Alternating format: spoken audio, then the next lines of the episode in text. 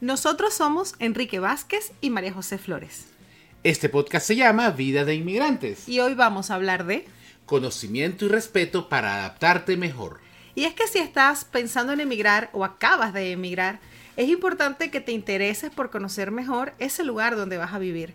No se trata solo de saber el idioma, la cultura o las leyes, sino también de entender la historia, la política, la economía, los problemas sociales de ese país. Así podrás adaptarte mejor, integrarte más fácilmente y evitar conflictos o malentendidos. De hecho, eso es muy cierto porque una de las cosas que a mí me sorprende es ver personas, paisanos nuestros, que tienen 4 o 5 años aquí y, por ejemplo, no saben lo que es una torrija. No saben, mira, eh, eh, horchata. Dicen, no, horchata es como chicha. No, horchata no es como chicha.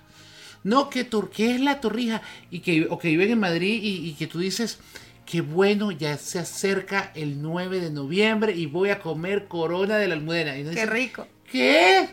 Entonces tú dices, ya va. O cuando empiezas a hablarles de los artistas. Mira, escuchaste el último monólogo de Leo Harlem. ¿De quién?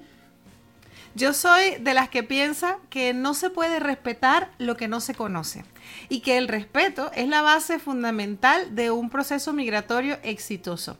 Para llegar a respetar esas costumbres, esa gastronomía, todas esas cosas que hacen particular y única a esta sociedad que nos recibe, debemos empezar por conocerla. Conocer mejor al país al que migras te va a ayudar a apreciar sus valores y tradiciones, a respetar las diferencias que hay entre nuestra cultura y la de ellos a identificar las oportunidades y los desafíos que ofrece ese país, sobre todo tanto a nivel profesional, pero muy especialmente en el plano personal. Además, si conoces, puedes participar activamente en la sociedad y aportar de la mejor manera tus ideas, tu talento y tus experiencias. Puedes establecer relaciones positivas con todas las personas que te rodean, aunque no tengan tu mismo origen. Es que lo más importante cuando tú emigras, y fíjense, eso, eso eso tenemos que aprenderlo de los que emigraron a Venezuela, de, todos esos portugueses, españoles, italianos, colombianos, eh, ecuatorianos, peruanos, chilenos y, otras miles, de, bueno, miles no, muchas otras nacionalidades que emigraron a Venezuela y se integraron, aprendieron, entendieron Venezuela, se aprendieron quiénes eran los presentadores de la televisión, los artistas, los políticos, la división político-administrativa, las capitales de los estados, estudiaron, entendieron, comenzaron, por ejemplo, en, mi familia er, eh, españoles y hacían ayacas en diciembre. Y esa integración cultural, esa integración gastronómica, esa adaptación de la gastronomía originaria al país al que te fuiste. Por ejemplo, el pasticho. Lo que los ¿Qué es para los venezolanos un pasticho? Y lo voy a explicar para las personas de otras nacionalidades que nos estén escuchando. Un pasticho para un venezolano es un plato que se hace horneado con una pasta que es aplanada larga con forma rectangular, larga en, digamos de, de, 10 por 6 centímetros más o menos, una proporción, una proporción más o menos así, que son capas de pasta, capas de salsa boloñesa, o sea, salsa de esa italiana de carne, de carne molida, carne picada, eh, queso, jamón, salsa bechamel, pasta, carne, queso, jamón. ¿Les parece familiar? Exacto, es una, una versión de la lasaña. Se me acaba de abrir el apetito. es una versión de la lasaña que se hizo en Venezuela y así como todo, como el arroz chino, que o ustedes nunca han visto por allí un venezolano diciendo arroz chino venezolano, o los argentinos que dicen pizza argentina. Ah, no lo sabía, qué curioso. Pizza estilo argentino. Entonces, es más o menos lo mismo. Es esa integración, es conocer el país, es, miren, y lo voy a, decir algo que, que no va a sonar bonito, es salir del gueto ir a comer a un restaurante español, en el caso de España, si estás en el país donde estás, puedes aprenderlo de ese sitio. Entender los feriados, los festivos. ¿Por qué en Madrid es festivo el 2 de mayo? ¿Por qué es que se celebra el, el 9 de noviembre? Por ejemplo, o sea, es entender todas esas cosas de cómo funciona la sociedad, es entender sus horarios, es querer sus horarios, es adaptarse, porque yo veo mucha gente que está aquí y dice, pero es que aquí empieza todo tarde, pero termina tarde y es maravilloso, en mi opinión es maravilloso y a mí me encanta. Es eh, como gente que yo veo que critica, ¿qué es eso de estar echándole tomate crudo a un pan? Pruébalo, es delicioso porque no es un tomate crudo X, es tomate, sal, aceite de oliva virgen extra y si le pones un jamón ibérico que no serrano, ibérico, eso es la gloria. Pero también depende del pan y de cómo lo has tostado. Porque la, tostura, por decirlo de, alguna manera, la tostura que va directamente relacionado con la textura del pan, hace la diferencia. Mucha gente se estará preguntando, pero ¿por qué tanto énfasis en la comida? Yo personalmente considero que es una manera de viajar, es una manera de conocer. La gastronomía es una expresión de la cultura, la historia, de la identidad de un pueblo. Y mientras más conoces la gastronomía de un lugar, más conoces ese, ese sitio, ¿no?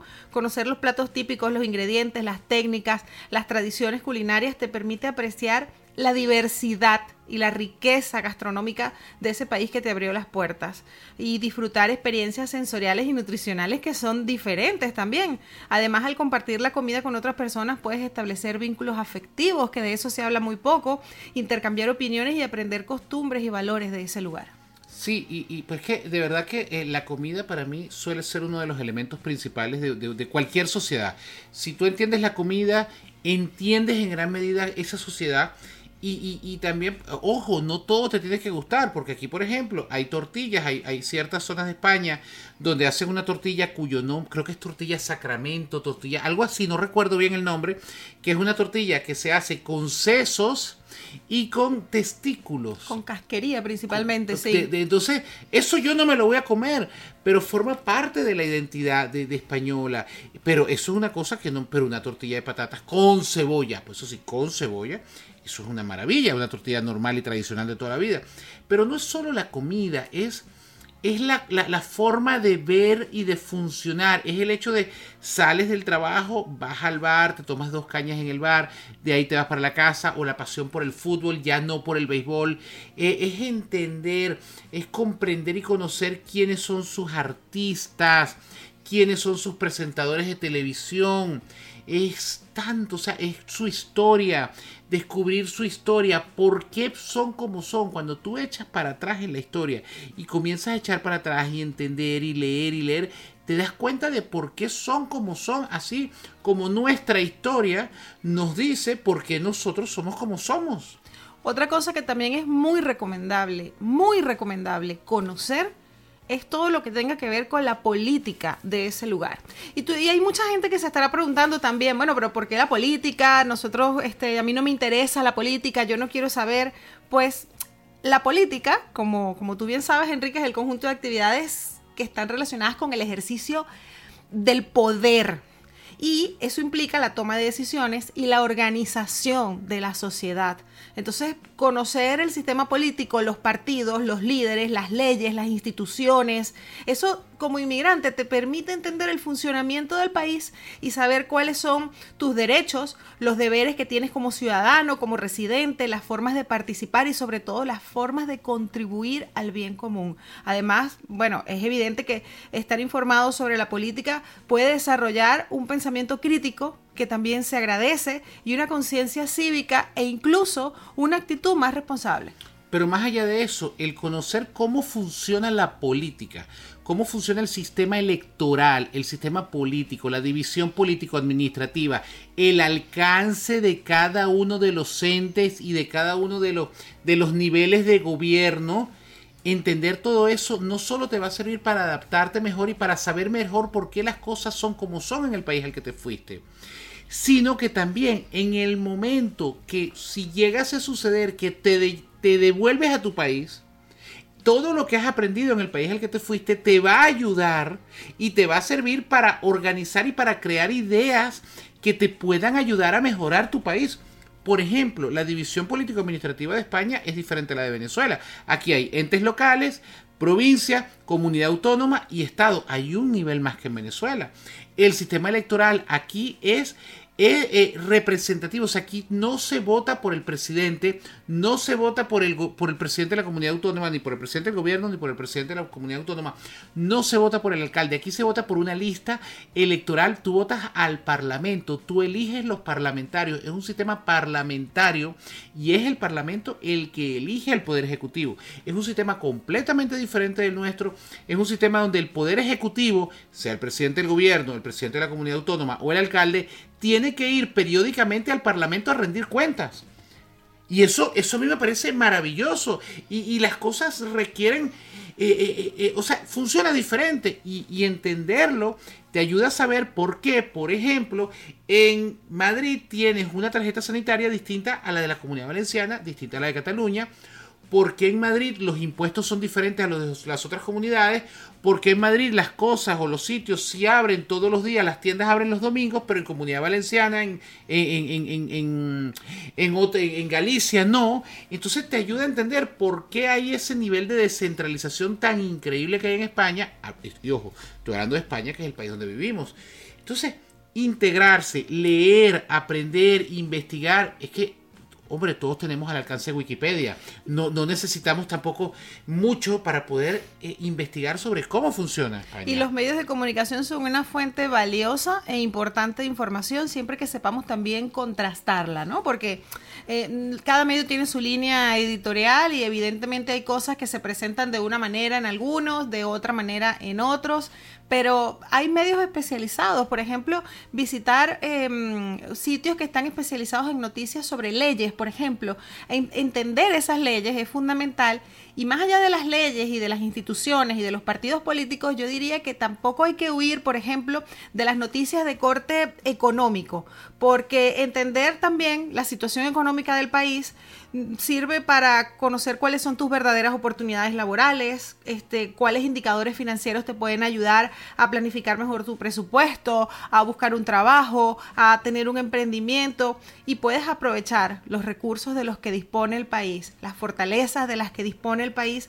para generar ingresos y al final mejorar tu nivel de vida, que fue la razón principal por la que diste o piensas dar este gran paso. Correcto. Además, es el, estar informado, el aprender cuál es la tendencia editorial, la línea política de cada medio, porque en España los medios de comunicación, los las grandes televisoras, los grandes periódicos, cada uno suele tener su línea política, su línea editorial que muy definida. Algunos son de ultra izquierda, otros de izquierda, otros de centro, otros de derecha y otros de ultraderecha. Y no solo con los medios, sino con los opinadores políticos también. Y además de eso, también es importante conocer y estudiar y entender sobre cómo funciona de verdad el sistema fiscal y el sistema de esa, de, esa cosa rara que nosotros los venezolanos no entendemos llamado seguridad social. porque hay que pagar una cuota de autónomos? ¿Para dónde va? De todo eso. Entonces, nuestra recomendación ya para terminar es aprende todo lo que puedas sobre el país donde estás porque eso te va a ayudar a sentirte mejor, entenderlo mejor y ser más feliz. Y además, tener conocimiento de todas esas cosas te va a ayudar a respetar más esa sociedad porque la vas a entender. Nadie te está pidiendo que renuncies a tu identidad o que de la noche a la mañana consideres que todo lo que conoces en otro lugar es mejor. No se trata de eso. Se trata de fortalecer lo que eres abriéndole las puertas a lo que puedes llegar a ser. En esa combinación de culturas que te va a hacer un ser humano más universal y obviamente más feliz al final del camino, que es lo que todos queremos. Muchas gracias. Recuerda, somos Enrique Vázquez, María José Flores y este podcast se llama Vida de Inmigrantes. Por cierto, suscríbete, dale me gusta, deja tu comentario y compártelo. Muchas gracias. Gracias.